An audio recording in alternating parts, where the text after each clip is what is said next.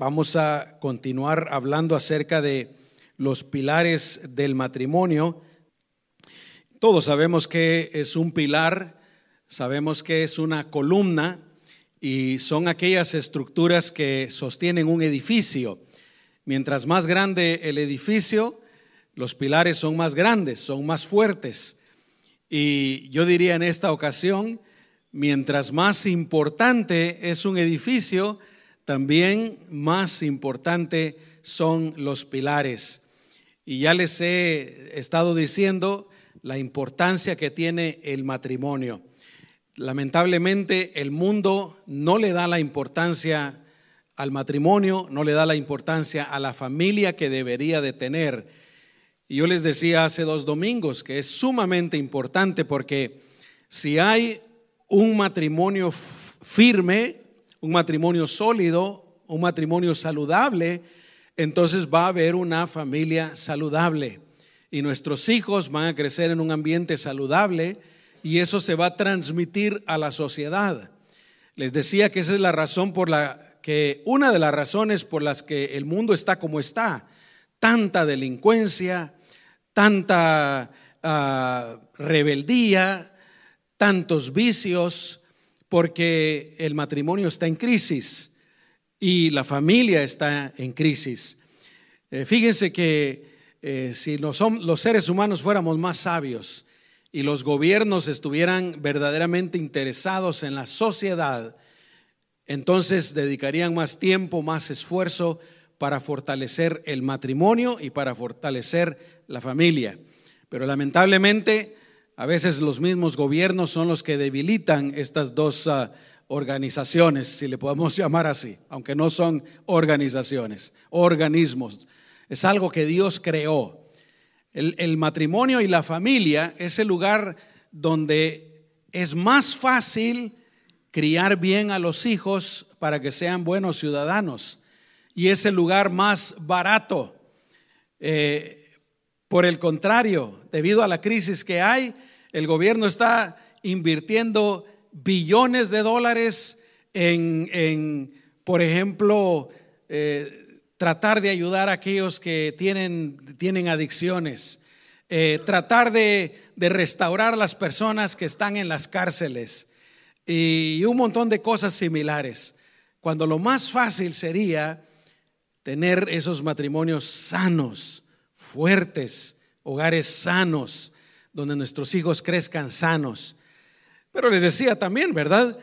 Nosotros como creyentes, gracias a Dios, tenemos la palabra de Dios y debemos de aplicar lo que la Biblia nos enseña a nuestros matrimonios, a nuestras familias. Y si aplicamos estos pilares del matrimonio, vamos a vivir tranquilos, vamos a tener paz, vamos a, ser felices, vamos a tener un matrimonio exitoso. Y cuando he dicho ser felices, no me refiero a que no van a haber problemas, ya lo dije también, eh, porque Jesús dijo, en el mundo van a tener aflicciones, pero confíen porque yo he vencido al mundo. En el mundo siempre van a, van a haber problemas, hermanos. Van a haber enfermedades, van a haber accidentes, van a haber problemas inesperados, etcétera. Pero cuando uno tiene un matrimonio sano, juntos le podemos hacer frente a cualquier problema que venga en contra de, nuestras vidas. Amén.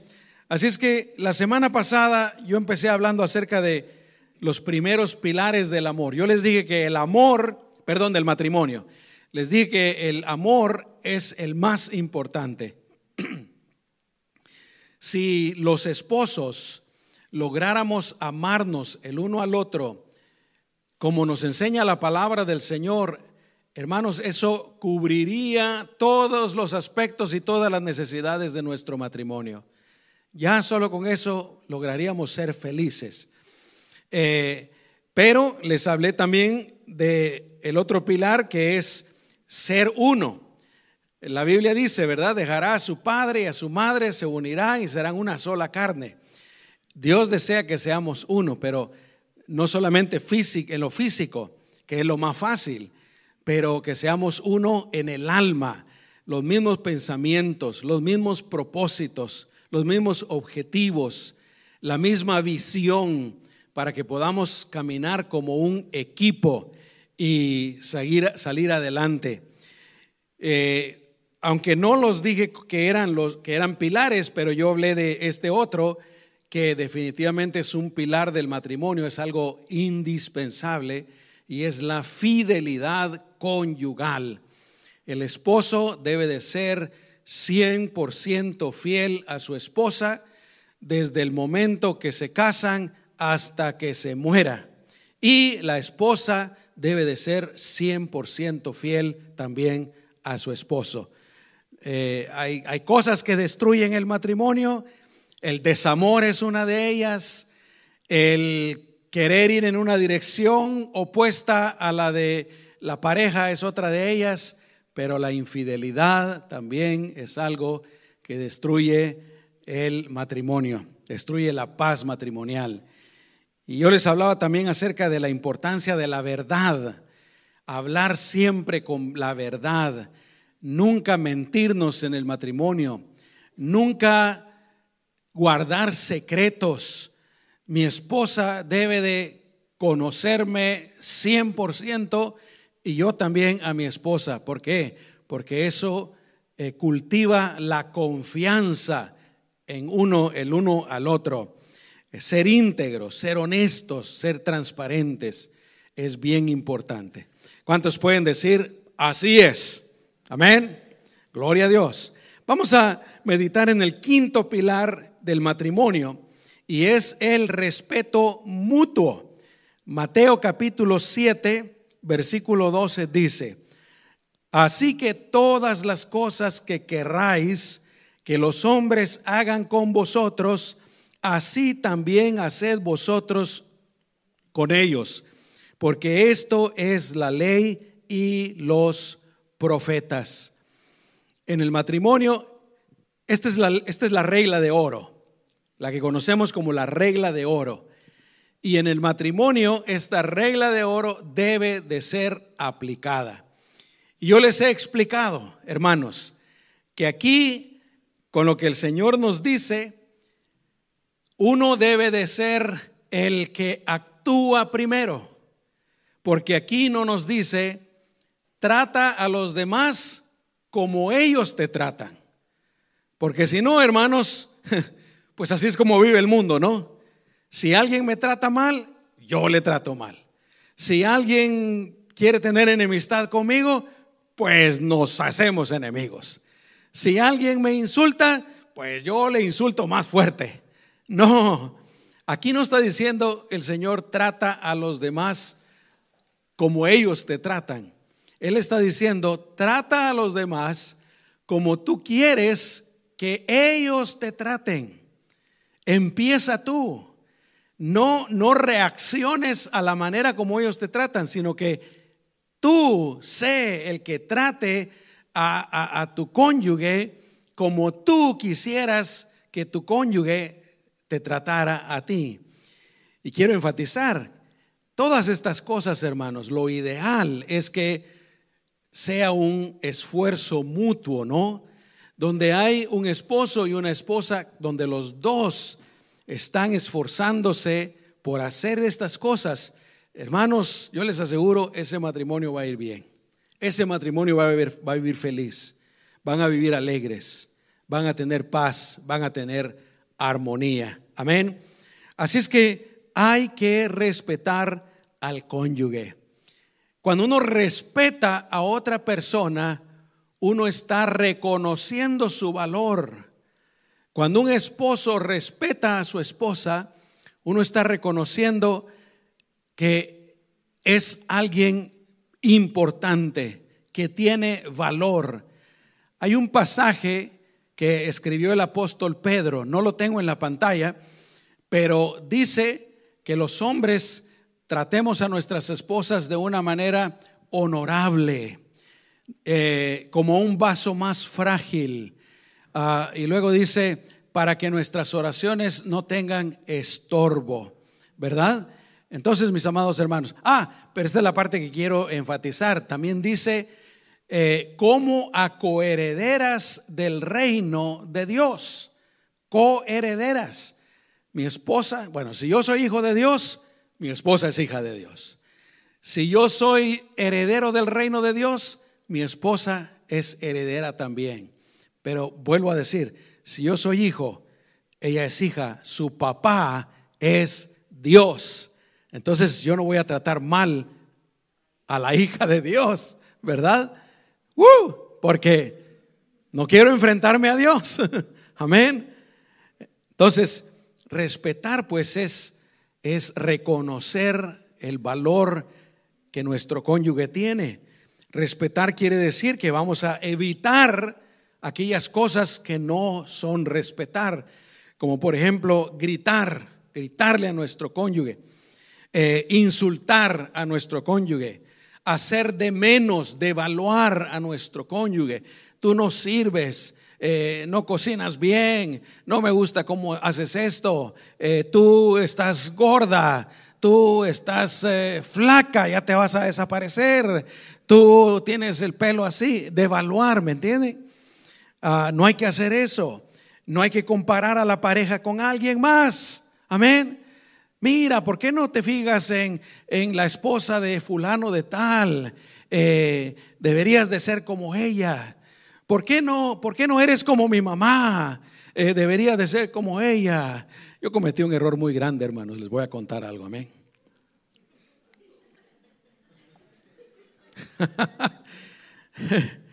anoche, anoche precisamente yo le decía a mi esposa, eh, siempre, siempre me ha gustado cómo cocinas.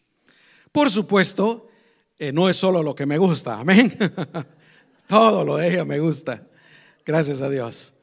Eh, y ella me dice, vaya si no, mira cómo estás.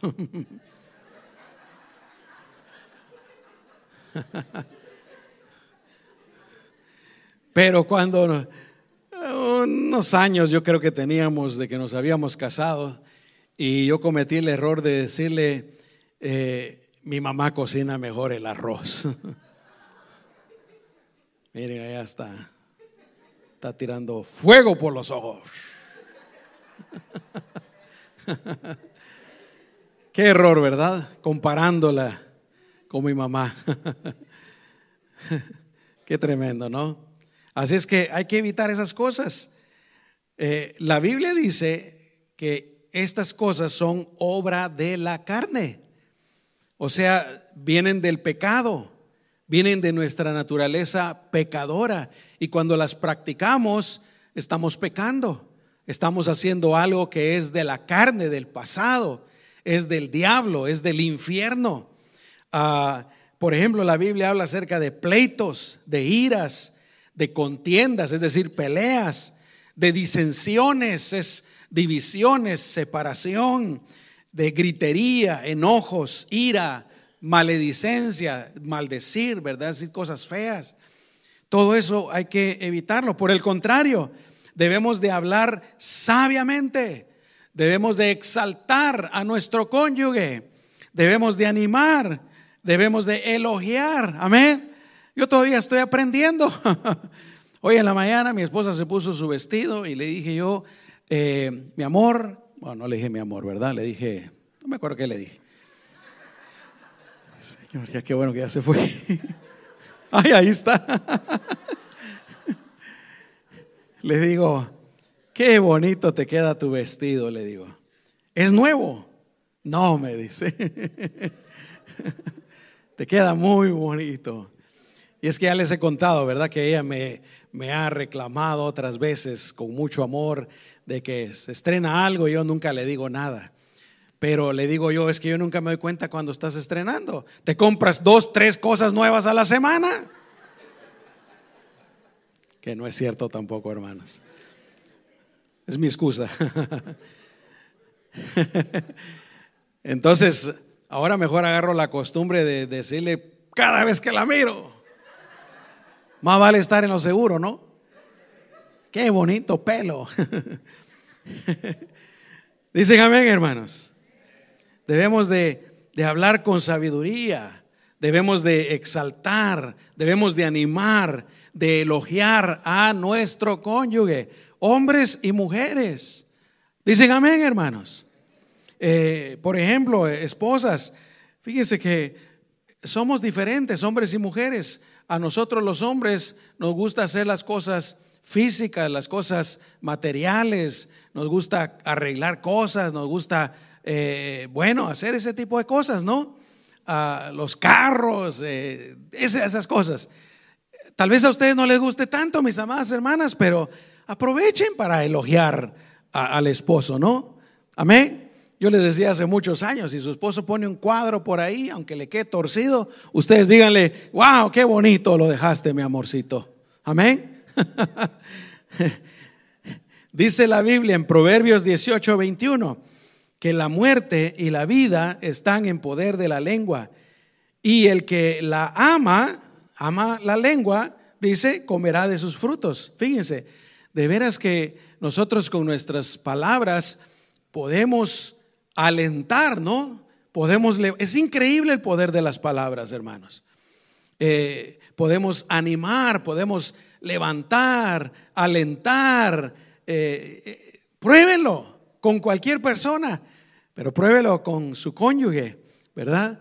Yo cuando le dije, mi amor, qué vestido tan bonito, aunque no sabía ni qué estaba pasando, pero ella vino y me abrazó. ¿Verdad? Dije yo, muy bien, bien hecho. Bueno, Respetar al cónyuge significa también que vamos a tratar de controlar el mal carácter. Quiero aclarar algo, hermanos. Yo no soy un esposo perfecto. Mi esposa tampoco, aunque ella es mejor que yo definitivamente. No hay nadie perfecto, pero podemos cada día ir tratando de cambiar. Dicen amén, hermanos.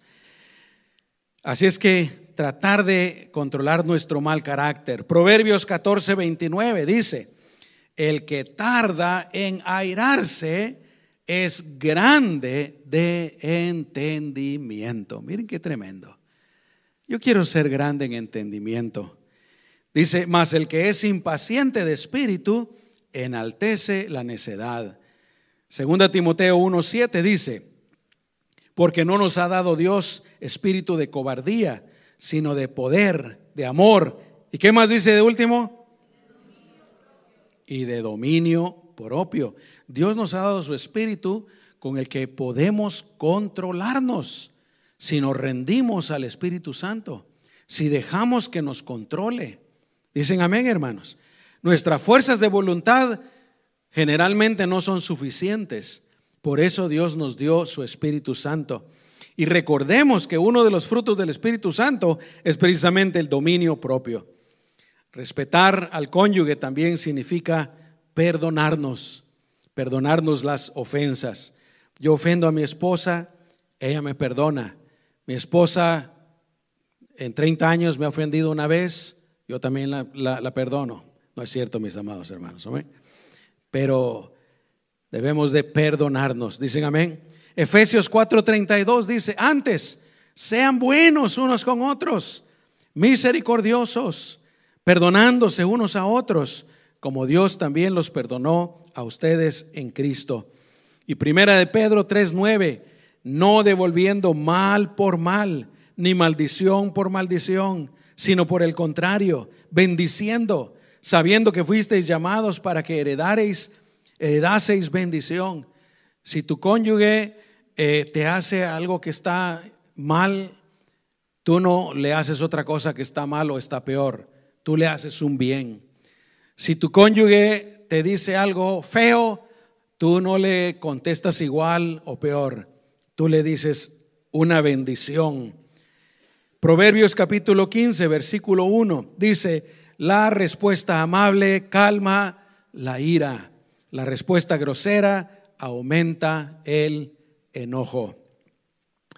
Muy bien, así es que el quinto pilar es el respeto mutuo. El sexto pilar es tolerancia y aceptación. Tolerancia y aceptación. Ahora, hay gente que malinterpreta la palabra tolerancia.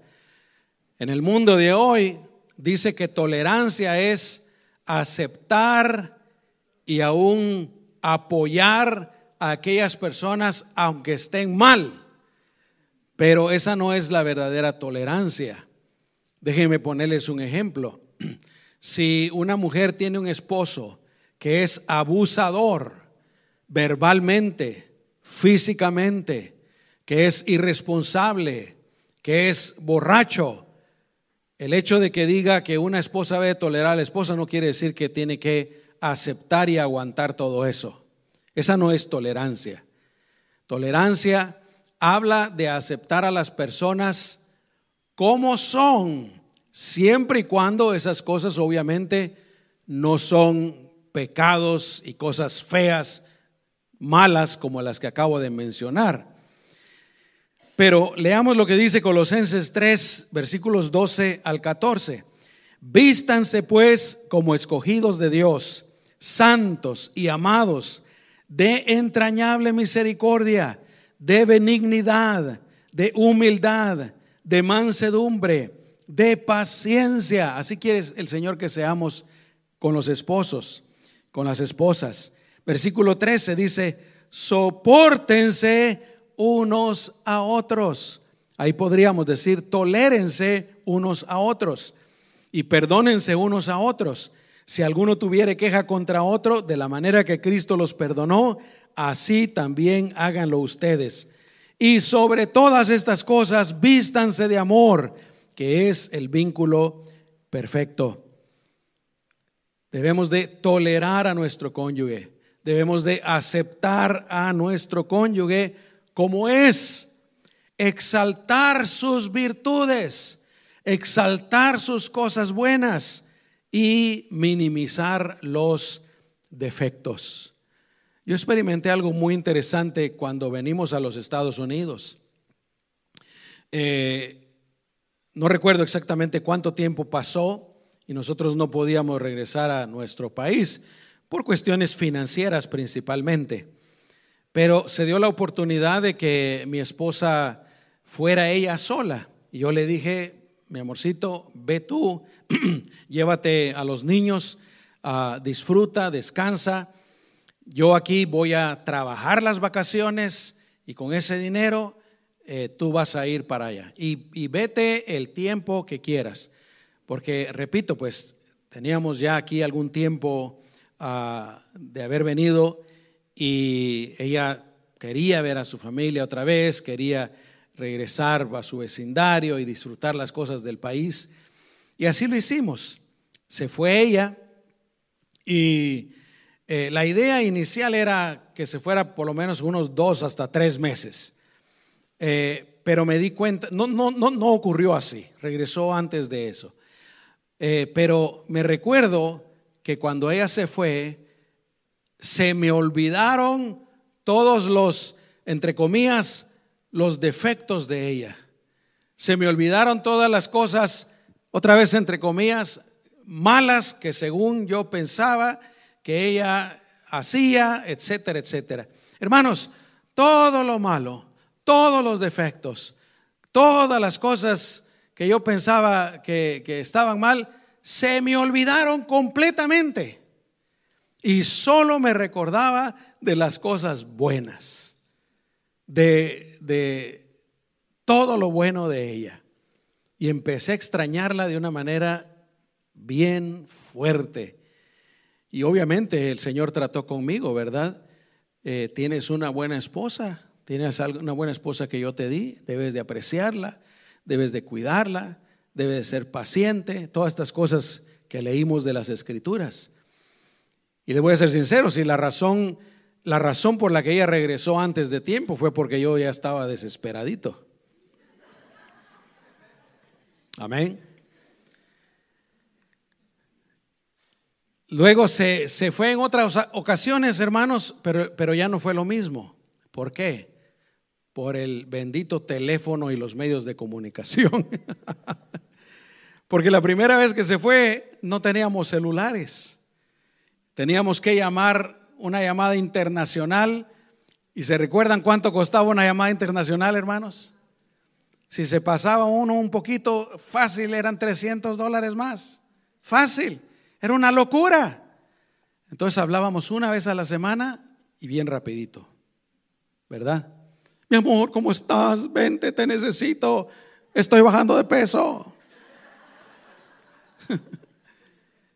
y nos escribíamos, nos escribíamos cartas, pero escribía yo una carta, se tomaba una semana en llegar allá, ella la leía, escribía una, se tomaba otra semana en llegar aquí. ¿Cuántos se recuerdan lo que es recibir una carta? Algunos los jóvenes ya no saben qué es eso. no saben qué es eso. Ahora todo es inmediato, ¿no? Ah, voy a llamar a mi prima que está en la China y sacan ahí el FaceTime o lo que sea. ¿Verdad? Ya no ocurre eso. Pero vuelvo a decir, aceptar a nuestro cónyuge es aceptarle como, como es nuestro cónyuge. Recordemos, hermanos, que nadie es perfecto. Nosotros no somos perfectos. Si yo tengo que ser paciente con mi cónyuge, mi cónyuge tiene que ser paciente conmigo y tal vez más paciente. Tolerar quiere decir pasar por alto todas aquellas cosas que según nosotros no nos gustan, que generalmente son mínimas. Tolerar quiere decir que debemos de pensar que si así era nuestro cónyuge cuando le conocimos, Así era cuando le conocimos, cuando nos casamos. Tenemos que aceptarle como es. Lo peor es perder el tiempo y esfuerzos tratando de cambiar a nuestro cónyuge, tratando de cambiar al cónyuge. Hay algunas personas, tal vez lo hacen hombres y mujeres, pero voy a usar el caso de las mujeres. Hay algunas mujeres que conocen a un hombre y pues se quieren casar con ese hombre y le miran algunos defectos y las mujeres piensan, yo lo voy a cambiar cuando nos casemos. Es la peor mentira que una mujer se puede decir. Por eso les decía yo, creo que fue hace dos domingos, solteros, fíjense con quién se van a casar. Porque generalmente cuando andamos de novios, presentamos la mejor cara. ¿No es cierto, hermanos? ¡Uh! Somos unos santos, unos caballeros, somos unos príncipes azules. Pero ya cuando nos casamos, nos empezamos a dar cuenta realmente quiénes somos. Y ahí es donde tenemos que irnos amoldando, ¿verdad? cambiando juntos. Eso sí es posible. Amén. Yo recuerdo esta pareja que, eh, mi esposa se recuerda a esta pareja. Una vez los invitamos a que pasaran la noche en nuestro apartamento y el esposo tenía la costumbre de que se quitaba los calcetines y los tiraba en la pared para que quedaran pegados en la pared, en el emplaste de la pared, ¿verdad? Y bueno, eso fue lo que nosotros le vimos. Tristemente, quién sabe qué pasó, pero ya no están juntos, ¿verdad? Eh, uno aprende a tolerarse, a aceptarse. Debemos de aceptar que somos diferentes. Las mujeres son diferentes. Las mujeres son más románticas, las mujeres se preocupan más por las relaciones personales, las mujeres posiblemente son más maduras, ¿verdad? Los hombres somos diferentes, Dios nos hizo diferentes. Las mujeres pueden hacer varias cosas al mismo tiempo. ¿Cuántas dicen amén? Los hombres no. Los hombres solo podemos hacer una vez, una cosa a la vez. Así nos hizo Dios, para que seamos bien enfocados. No se rían mujeres, porque es la verdad. No se rían. Es la verdad. Dios nos hizo que seamos bien enfocados, que cuando nos concentramos en algo, ahí estamos prendidos. Amén. Es la verdad, hermanos. ¿Por qué? Porque originalmente el hombre es el que iba a proveer el alimento a la familia. El hombre es el que y la mujer iba a quedarse en el hogar, cuidando, del hogar, cuidando de los hijos, que es algo honorable. Entonces el hombre tiene que ser bien enfocado. Si iba a ir a cazar, no podía ir con el celular y haciendo una gran bulla y, y tratando de agarrar al venado, se le escapa el venado. Tiene que ser bien enfocado. Amén. Yo a veces me, me, entra un texto y estoy contestando el texto y mi esposa me está diciendo algo aquí. Y le digo, cuando termino, mi amor, dime otra vez qué me dijiste porque no, no puse atención, no escuché ni papa. Amén. A ver, varones, ¿cuántos de ustedes son así? Eso no quiere decir que, hayan hombres que puedan hacer varias cosas al mismo tiempo, pero no es generalmente nuestra naturaleza. La mujer está cocinando y está hablando por teléfono y está viendo televisión y está atendiendo al niño. ¿Cómo le hacen? Yo no sé. Así las hizo Dios, ¿verdad? Así es que, mis amados hermanos, eh, debemos de respetarnos y, en segundo lugar, tenemos que tolerarnos y tenemos que aceptarnos. Si queremos ser, eh, tener un matrimonio con armonía, queremos estar tranquilos, queremos ser felices. Y yo sé que todos queremos eso, hermanos. Dios quiere eso para nosotros. Amén. Y vuelvo a terminar, termino con esto. Otra vez, repito, debe de ser mutuo, debe de ser mutuo. Ahora, si tu cónyuge no lo hace, pues hazlo tú, ni modo, ¿qué otra te queda? ¿Verdad? Pero lo ideal sería que fuera algo mutuo definitivamente. Amén. Eh, el próximo domingo voy a terminar ya con hablando del matrimonio, con los últimos pilares del matrimonio. Ah, primero Dios que puedan venir, hermanos, porque el último nos, tiene, nos concierne mucho a nosotros, los hijos de Dios. Amén. Vamos a orar. Cierra tus ojos. Amado Señor, te damos gracias. Tú eres verdaderamente maravilloso. Y Señor, tú creaste el matrimonio para que fuera una fuente de felicidad, una fuente de bendición, al igual que la familia. Los que estamos casados, Señor, te damos gracias por esa bendición. Tu palabra dice que el hombre que encuentra una buena esposa, pero yo quisiera decir, la persona que encuentra un buen cónyuge, Señor, recibe una gran bendición de parte tuya. Y así es. Ayúdanos, Señor, a nosotros a, vivir nuestra vida matrimonial como tú nos enseñas, poniendo en práctica estas cosas que hemos platicado, Señor. Ayúdanos a amarnos el uno al otro. Ayúdanos, Señor, a llegar a ser verdaderamente uno con nuestro cónyuge. Ayúdanos, Señor, a siempre hablar con la verdad.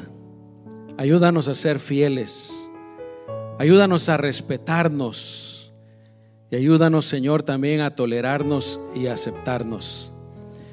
Nuevamente, Señor, yo te pido que tú bendigas a cada pareja, a cada matrimonio de esta congregación. En esta iglesia, Señor, y sabemos que es tu voluntad.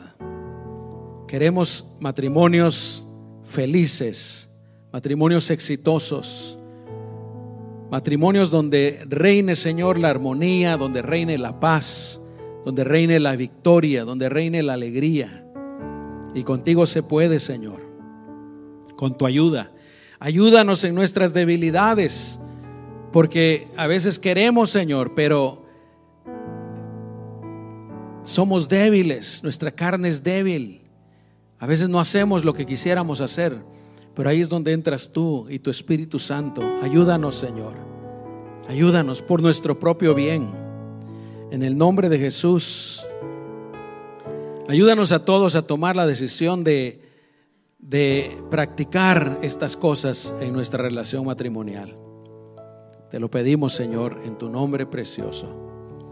En el nombre de Jesús. Amén y amén. Aleluya.